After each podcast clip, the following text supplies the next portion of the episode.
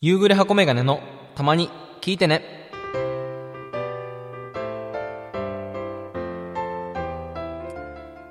皆さん、こんにちは。夕暮れ箱メガネと申します。この番組では、私、夕暮れ箱メガネの日常や興味がある話題をお送りします。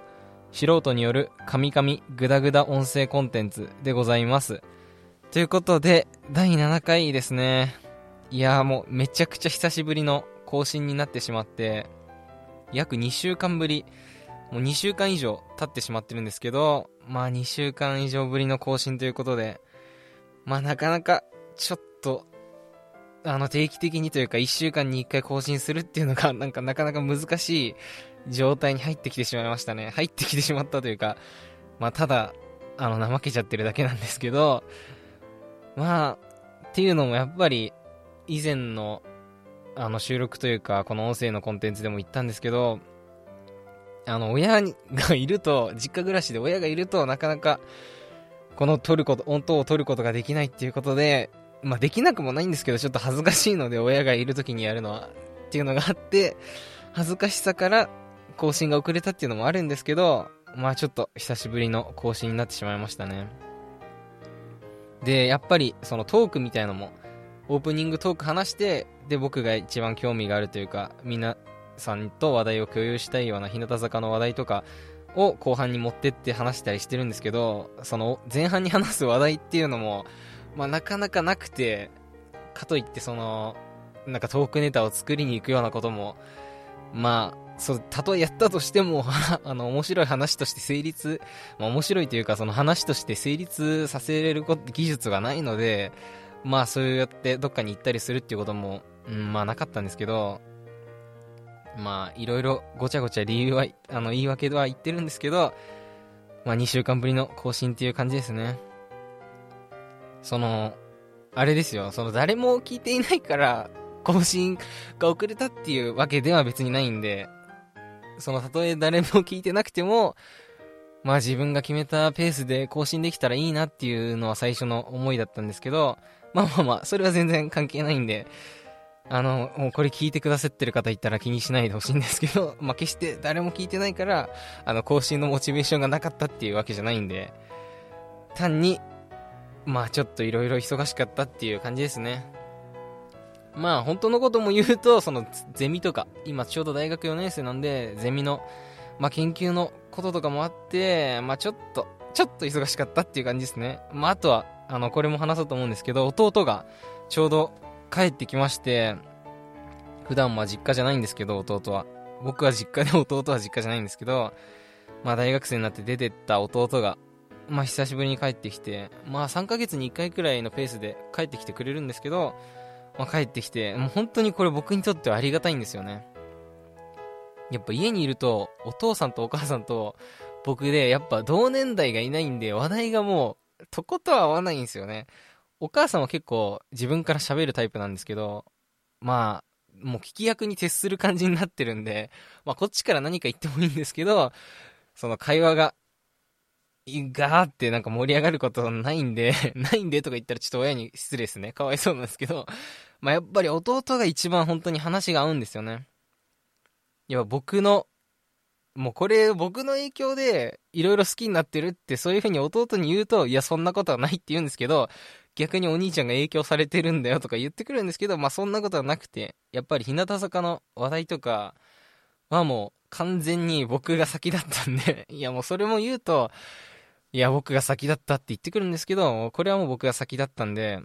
やっぱその話題とかでもすごい盛り上がれて、なんでやっぱ帰ってきてくれると嬉しいですね。で、僕日向坂のポストカード、まあ、ひらがな時代のポストカードとかもあるんですけど、やポストカードっていうのは雑誌とか、まああの、立ちこぎっていう写真集の付録とかでもついてきてたんですけど、そのポストカード結構集めるのハマってまして、ハマってて、まあ2、3ヶ月前に、まあ最近は全然集めてないんですけど、そのメルカリで、メルカリとか、メルカリとか、あの名前出すのよくないから、そういう、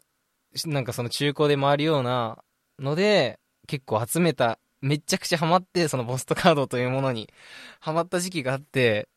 あの、集めてたんですけど、それを見て、あの、弟が、あの、初めて僕が集めてるの知ったようで、やっぱり離れてで、離れて暮らしてるんで、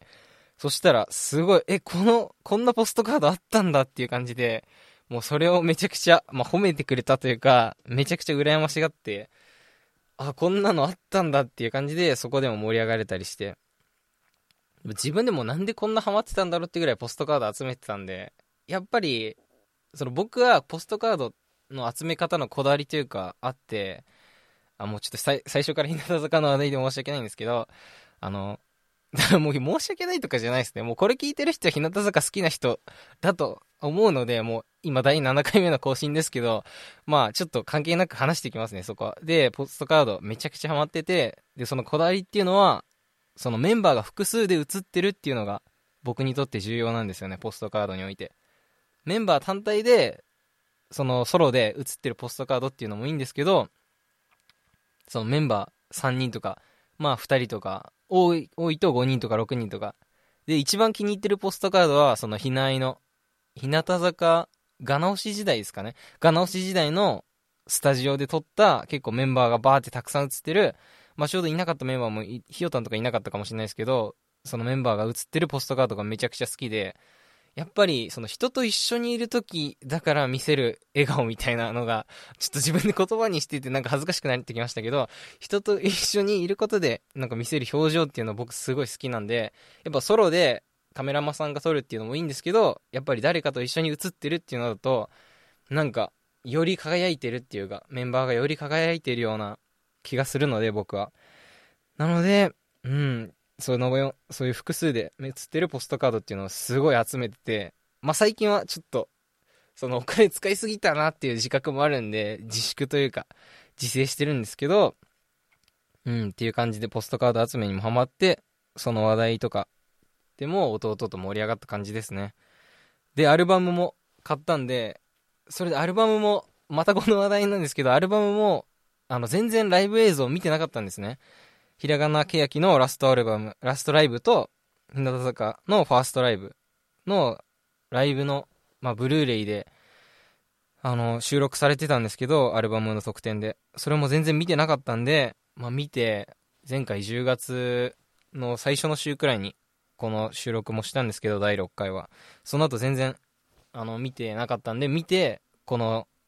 音声撮りたいなって思ってたのもあって見たんですけど、やっぱいいですね。あの、ちょうどダサダのライブ最近あったんですけど、それはちょっと見れなかったんですけど、あの、用事があって見れなかったんですけど、そのアルバムに収録されてる特典のライブっていうのを見まして、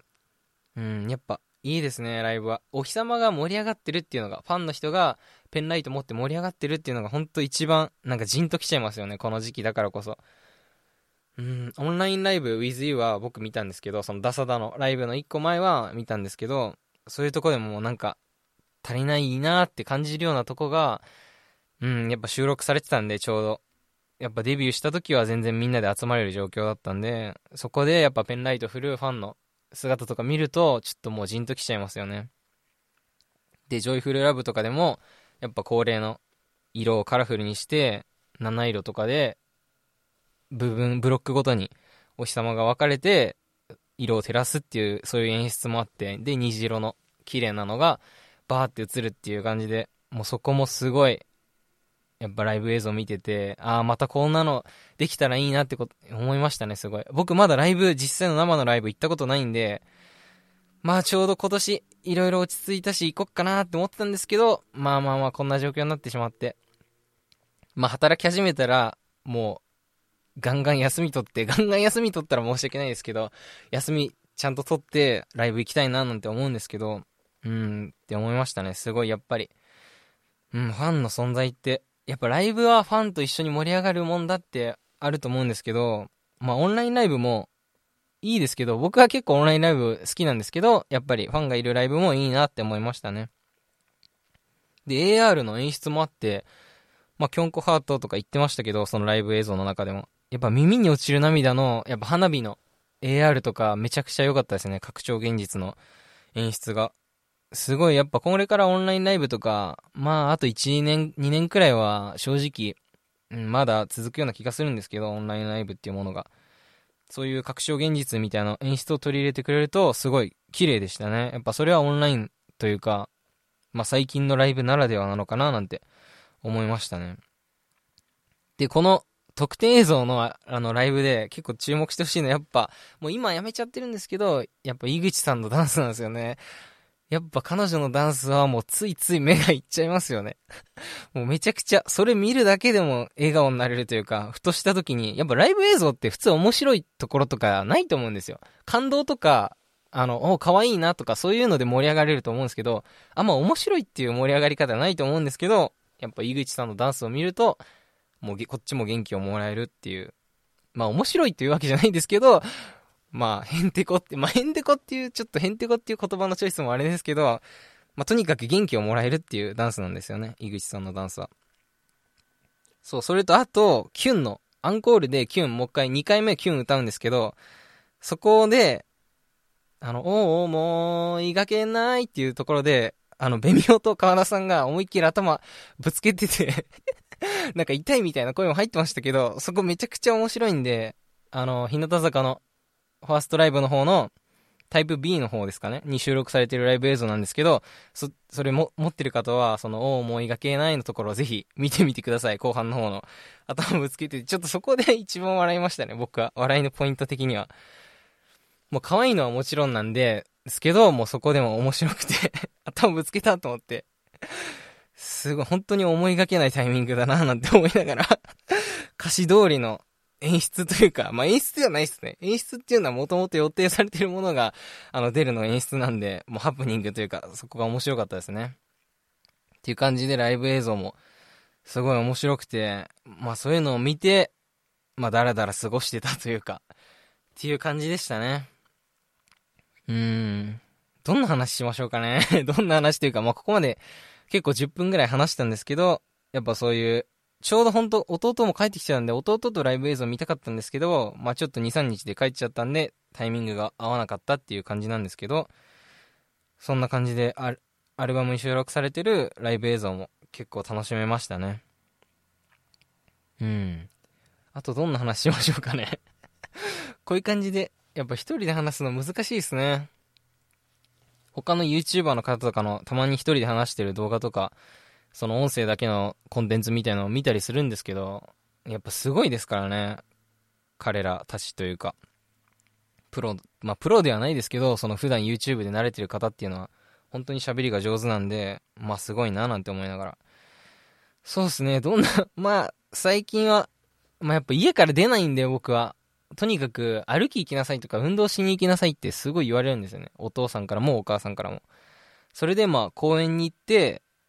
僕が行く公園には結構ウサギがいるんですよね。ウサギの小屋があって。で、そこでウサギに餌をあげるっていうその餌も、まあ前の、その、放送回でも言ったんですけど、収録回でも言ったんですけど、その野菜を育ててるんで、例えば人参の葉っぱとかを ガシャって切って畑で、そのガシャって切った人参の葉っぱをうさぎさんにあげに行くとか、めちゃくちゃ喜ぶんですよね。めちゃくちゃ食いつきも早くて、あのちっちゃいの最近生まれた赤ちゃんかわかんないですけど、2匹ぐらいいるんですけど、もうそれ僕に完全に懐いてるんで、僕が行くとすぐ近くに寄ってくるんで、そのうさぎの餌あげたりとか、うさぎに人参の葉っぱとかあげたりするのが、まあ最近の楽しみというか そんな、ちょっとね、ほんと怪しがられるんですよね。やっぱ、この21歳の男性が、平日の昼間に公園に行くと すごい怪しまれて、やっぱこの時期なんで結構小さい子供とかも、外遊びとか息抜きで来るんですけど、お母さんとかお父さんが連れて子供たちが。そういう人たちにも僕はこっちは一人で餌、餌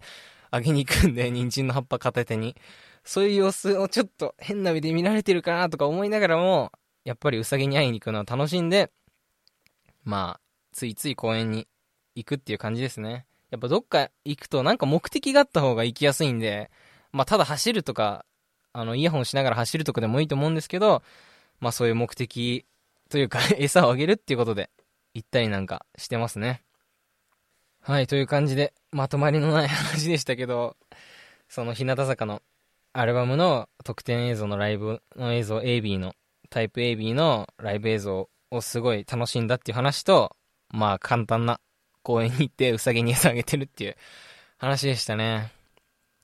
その、ちびっこが近くに来るんですよ。やっぱりうさぎ見てると。ちょっとまた話、盛り返、あの、振り返っちゃいますけど、その、近くに来たちびっこに、やっぱ話しかけられないですよね。まあ、怖くてとかじゃないんですけど、なんか、なんで話していいか分かんなくなっちゃうんで、もう僕は黙って、人参の葉っぱを片手に持ってて、その横で、僕しゃがんで餌あげるんですけど、立ってるちびっこがいるみたいな。で、確実に僕のこと見てるはずなんですけど、僕は目を合わせられないっていう。まあまあまあ、声をかけられたら 返せばいいかなっていう感じなんで、やっぱこっちからかけちゃうと、もう不審者ですからね、それはもう完全に。やっぱそれを回避するためにも、相手からのアクションがなければ、まあ動かないということで それが一番無難なのかななんて思って、そうやって公園でウサギに餌あげるっていうことをやってますね。はい、という感じで、まあこの番組ではメールを募集していますっていういつも言ってるんですけど、これ前回言うの忘れちゃって、まあ言わなくてもジングルの中で言ってるんですよ。2個目のジングルの中で、そのメールアドレスと、っていうのは流してるので、まあいいかなって思うんですけど、一応メールアドレス読み上げますね。いや、これちょっと未だに、やっぱ未だに聞いてくれないって言ったら、あの、失礼というかまあ普通のことだろうっていう感じですけど、やっぱ第7回でも1ヶ月以上経ちた、経ったと思うんですけど、まあまあまあ、しょうがない、しょうがないというか、こんなもんですよね。やっぱ1年ぐらい、1年とか2年とか、まあ5年とか続けないと見つけて発見してもらえないもんですよね。こういうのは。まあちょっと長くなっちゃってるんで 意外と話したら長くなっちゃってるんで、ちょっとメールアドレス言いますね。メールアドレスはすべて小文字で、t a tamatene.radio ドメインは、アットマーク、gmail.com です。たまてね、.radio.gmail.com まで、まあ、皆さんからのメール送っていただけたら嬉しいんですけど、まあ、普通歌でも何でもいいので、これをね、この収録されてから何年後に聞いてるかわかんないですけど、何ヶ月後、何年後とかに聞いてるかもしれないんですけど、まあ、ぜひぜひ送ってくださると嬉しいです。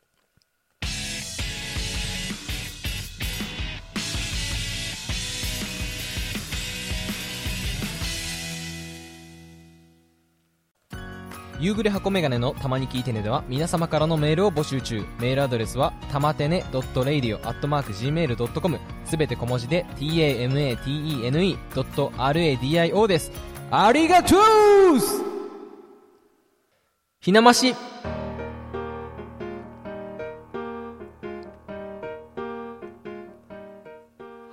このコーナーでは私、夕暮れ箱メガネが応援しているアイドル、日向坂46の活躍を振り返っていきます。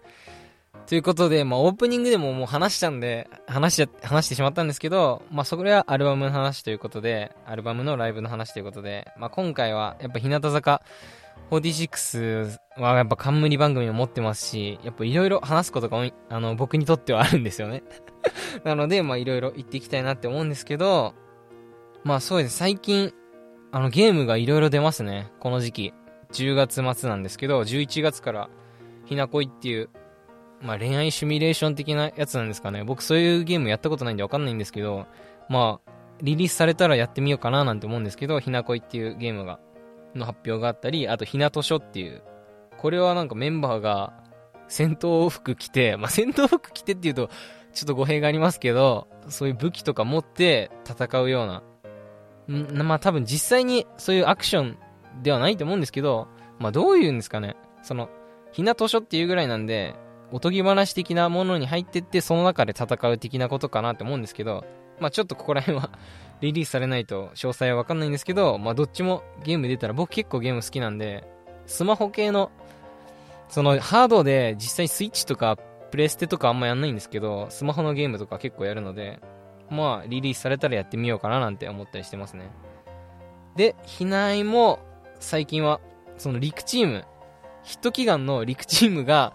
その、いろいろやりたいってことになって、まあ、ちょっと、あの、話はしょりましたけど、結構はしょりましたけど、いろいろやりたいってことになって、その、取れ、取れ高あったのに全然オンエアされなかったから、やりたいってことになって、今いろいろ企画やってるんですけど、やっぱ金村さんが酸っぱいレモンを笑顔で食べるっていうのがすごかったですね。あの根性というか。あれ絶対厳しいですよね。春日さんでもあんな酸っぱいそうな顔してたんで、あれ食べきるって相当だと思うんですけど、もうあれはもうプロ意識ですよね。完全に。プロの意識でもう食べきったなっていう感じでしたね。で、あと、オードリーさんの卓球もめちゃくちゃ面白かったんですけど、あれはなんか、結構尺としては、僕としてはもうちょいシュッと尺をやってほしかったですね、やっぱり。他の、あの、いいとこもあると思うんですけど、まあ見どころ多かったんでいいんですけど、あれはもっと尺シュッとしてほしかったなっていうのと、あと、あそこは勝っちゃダメっしょっていう やっぱあそこで勝っちゃうのがオードリーのお二人なんですよね。やっぱ8対5ぐらいでオードリーリードしちゃって、で、やっぱそっから、やっぱ接戦への演出というか、接戦を演出したんですけど、演出して最後接戦で10対9とか、9対9とか10対9に持ち込んだのに謎に勝っちゃうという。まあ最後はあれちょっとミス、クミさんのミスだったんであれですけど、まあそこでオードリー勝っちゃうのもまあ、オードリーさんらしいななんて思いながら、いないも楽しみましたね。で、まあ、最近は、のこのひなましという、日向坂で会ってきましたというコーナーでは、日向坂のブログの話をしてるので、まあ、今週というか、今回の放送でも、今回の収録でも、ちょっと話していきたいなって、ちょっと歯切れ急に、その収録っていうか放送っていうか、この音声撮ってることなんていうか、ちょっとわかんなくなっちゃって、歯切れ悪くなってるんですけど、まあ、話していきたいななんて思いますね。で、今週は、2期生で、で、金村美久さんのブログからちょっと言っていくんですけど、まあ、これ、なんか、その自分のこと言うわけじゃないんですけど、その意外と難しいですね、やっぱり。一個のブログを、にどう思うかって。普通に、シンプルな単純な感想しかやっぱ思い浮かばないんで、けどよーく読むとだんだん見えてくるんで、よーく読んで、あの、紹介していこうかなって思うんですけど、あの、金村さんのブログは、ザ・ファッションのブログって感じですね。ザ・ファッションのブログっていうのは、そのやっぱ、モデルさんも、ビスっていう雑誌で、モデルさんも、あの、調べたんですけど あの、やられているようなんで、やっぱり、やっぱりなっていう感じでしたね。やっぱ調べて。やっぱモデルもやってるから、すごい、そのファッション、服の、洋服とかの、全身の画像とかも、写真とかも載せてくれるので、それで、おーってなりますし ちょっと浅いですかね。おーってなりますし、あとはやっぱ、あの、可愛いんで、顔がシュッとしてるんで、ほんと似合うんですよね、そういう服と、もうなんて言ったらいいかわかんないんですけど、ほんと、まあ様になるというか、絵になるっていうか、服と金村さんってことで、すごい、うーん、なんかちょっとわかんないですね ちょっと下手で申し訳ないんですけど、そういうファッションのブログって感じですね。あとやっぱ文、文章で言うと、正直に結構書いてくれるので、悩んでることとか、まあ悩んでたりはあんましないと思うんですけど、悩んでることとか、こうなりたいっていうとかを、やっぱ正直に書いてくれるのは、なんかより応援したい気持ちが、あの、増しますよね。そういう、なんか正直に気持ちを書いてくれると、なんか見てる、テレビとかで見ても、あの、頑張れって思うし、そういうなんか応援したい気持ちがアップするのが、その正直に気持ちを書くことのいいことなのかなって思うんですけど、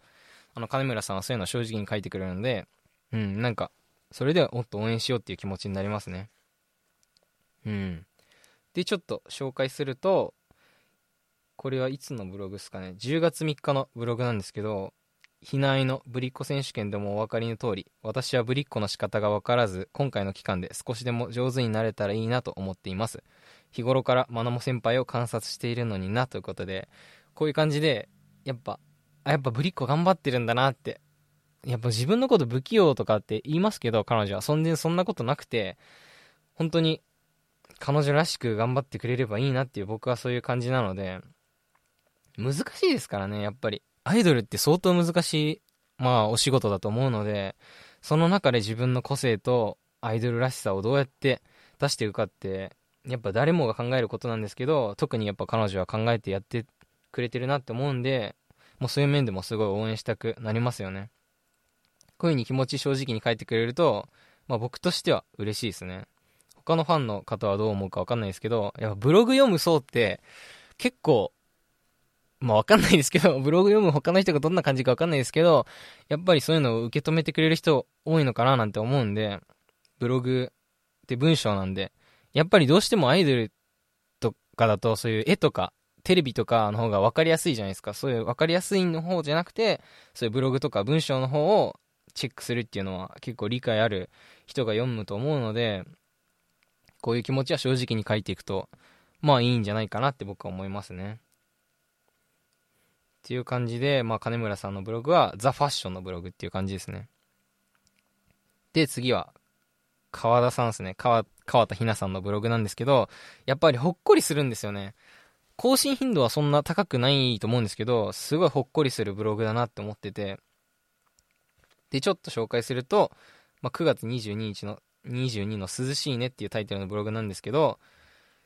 自撮りするときに何枚か撮るんです。でもほとんど同じような写真で、その中でいつも結構な時間をかけて、どれをブログに載せようか迷ってしまうんです。でも結局、どの写真がいいかわかんなくなって、これでいっか、となります。今載せた1枚目も2枚目もあんまり変わらないですよね。でもこんな感じの写真が10枚以上あるんです。その中から選ばれた2枚なんですよっていうのを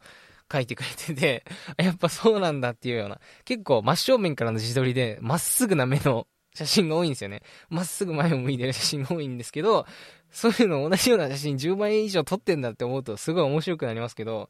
その中から厳選して2枚選んで載せてるっていう感じで、こういうことも書いてくれるとすごいほっこりするというか、やっぱあのキャラクターのまんまブログに投影してくれるんで、まあ、すごいほっこりするブログだなっていう感じですね。あとやっぱひよたんとの写真とかも載せてくれたりして、あとメンバーの他のメンバーとかの写真も結構やっぱ妹分じゃないですけど可愛がられてるのかなっていうメンバーの中では感じの存在なので彼女は。なんでブログとかもう文章でもすごいほっこりするしやっぱ文章書くのって難しいですからねなんやかんや。僕も自分でそのブログみたいなのもサイトみたいなまあノートにもこの音声コンテンツのまあ収録後記じゃないですけど編集した後に撮った後にノートっていうサービスにも書いたりしてるんですけど、そこでもやっぱ文章書くのって難しいんで、端的にキュッてまとめて思い伝えるのとかってすごい難しいんで、まあそれが、やっぱ文章書いてると喋る方もまとまってくるのかなっていうのが僕の思ってることであるので、まあほっこりするブログで、そのままキャラクターとして発言とかに出てくれば、それはそれでいい循環っていうか、いいサイクルなのかなって思うんですけどね。なんで、こういうほっこりしたブログ、川田ひなさんのブログは本当いいなって感じですね。やっぱたまにパッて投稿されて、なんかほっこりできるブログっていうのはちょうどいいんで、あの、いいですよね、本当に。それが川田さんのブログのいいとこかなっていう、ほっこりブログっていうのがいいとこかなって思いますね。で、最後は、3人目は小坂、小坂直さんのブログで、小魚のブログですね。いや、彼女のブログはもう、本当に密度高めのブログっていう感じですね。もうどこの密度が高いって本文の内容もすごいびっしりなんですけど、ギュッとしてるんですけど、もうタイトルも すごい、なんか毎回毎回、あの2回ぐらい読むんですけど、2回ぐらい読み直す感じのタイトルなんですけど、まあ、例えば10月16日のタイトルは、昨日の夜にふとタイトルがパッて思い浮かんで、でも謎の地震で明日も覚えてるだろうって思ったら、案の定忘れてて、結局そのタイトルが何だったのか未だに不明である。嫌なこった。っていう。これがタイトル、タイトルは結構みんな短めのタイトルにして多いんですけど、やっぱ小魚はここでも個性が現れてるっていうか、ここでも、ここの密度も濃いっていう。文章の密、本文の密度も濃いけど、タイトルの密度も濃いっていう感じで、まあな、こういうとこでなんか面白いですよね、シンプルに。まあ、ただ長いだけじゃなくて、こういうところでなんか、小話じゃないですけど、挟んでくれると、なんかもうすぐわかるんだよね。投稿されたってなると、あ、小魚のブログだってすぐ一目でわかるようなのが、このタイトルの長さっていう特徴でもあるんで、そういう意味じゃいい、いいなって僕は思ってるんで続けてほしいんですけど、この長めのタイトルというか、タイトルに小話を挟むっていう、そういうブログはちょっと書いてほしいですね。で、ちょっと本文の紹介とか、まあたまにというかメンバー、野さんのブログでやってるんですけど、あの、前の2人のブログでも本文の紹介とかもしましたけど、やっぱ小魚のブログは、もうほん、とにかく読んでほしいですね。小魚もたまになんですけど、更新頻度とかは、たまに更新する感じなんですけど、本当になんか深いんで、深いというか大人な文章というか大人な考えを書いてくれてるんで、まあちょっと言葉に、あの、僕が読むのは野暮な感じになっちゃうんで、うん、ぜひ読んでほしいなっていう感じですね。これを聞いてくださってまだ小魚のブログ知らない方はぜひ読んでうんそのやっぱセンターとかもう日向坂になってからセンターとかでその悩みとかそうやっていこうっていう気持ちとかそういうのを書いてくれてたりでアルバムになってあのミーパンがセンターになってセンターとかの役目は一回おりましたけどその後の気持ちとかもその時の気持ちとか後から振り返って書いたりしてくれてるんで、まあ、これはぜひぜひ直接あのサイトアクセスして日向坂公式ブログアクセスして読んでほしいなって思いますね本当にもう大人ですよね18歳とは思えないもうもう経験値が違いますからね。やっぱアイドルの方って人生の経験値がもうすごいと思うんですよね。もう3年とか4年とかの間に、もう僕みたいな一般人が過ごすような 10年分くらいの経験をやしてるんで、もうどんどん考え方とかも成長してって、こういう風にブログに反映して、ブログで書くような文章にもすごい反映されてるなって思って、そういう意味でもちょっと自分なんてすごい子供だななんて思っちゃうんですけど、そう思っちゃうぐらいすごい大人な深いブログなんで、ぜひ、ぜひぜひまだ知らない、読んだことないって人は読んでほしいですね。たまに更新してくれるんで、小魚こそ本当に、あの、たまに、たまにだけど、密度ギュッて濃いんで、やっぱ読み応えがあるっていう感じですね。うん。そんな感じの、結構今日紹介した、これで紹介終わろうと思うんですけど、今日の分は。紹介した3名の方は、結構、たまに更新してくれるんですけど、あの、それぞれ特徴あって面白いブログなんで、まあ、ぜひぜひ皆さん読んでほしいなっていう感じですね。マイペースが一番。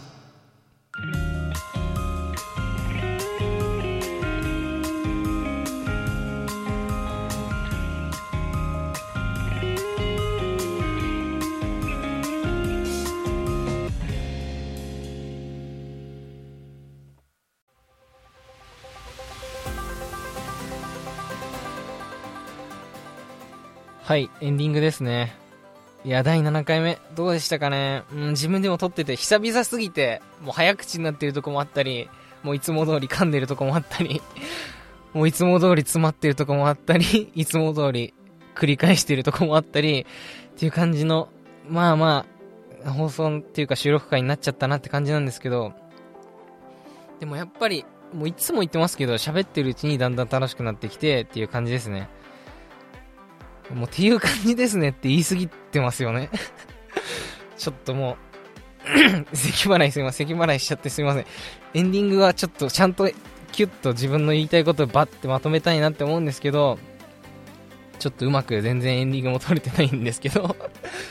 まあまあまあ、次回は、そうですね、次回は、ま1週間後に、いつも1週間で更新っていうのが目標なんで、1週間後にうまく、あの、取れたらというか、更新できたらいいなって思うんですけど、まあまあまあまあ、マイペースが一番って言ったんで まあまあマイペースにやっていこうかなっていう感じですね。まあ50回ぐらい溜まった時に初めて1人目の人に聞いてもらったら、いやけどそれじゃ遅すぎますよね。それじゃ遅すぎて自分が持たない気がするんですけど、まあまあまあ、いつか聞いてくれる人が現れたらいいなっていう、本当その思いは変わらないんで、まあこれ聞いてくれてる人本当にありがとうございますって感じなんですけど、まあ本日も最後まで聞いてくださって本当ありがとうございました。まあ次回いつ更新できるかっていうのを もう今回この調子だとわかんないんですけど、まあまあ更新して回を、次の回もまた聞いてくださると嬉しいです。という感じで、ここまで最後までご視聴いただきましてありがとうございました。またねー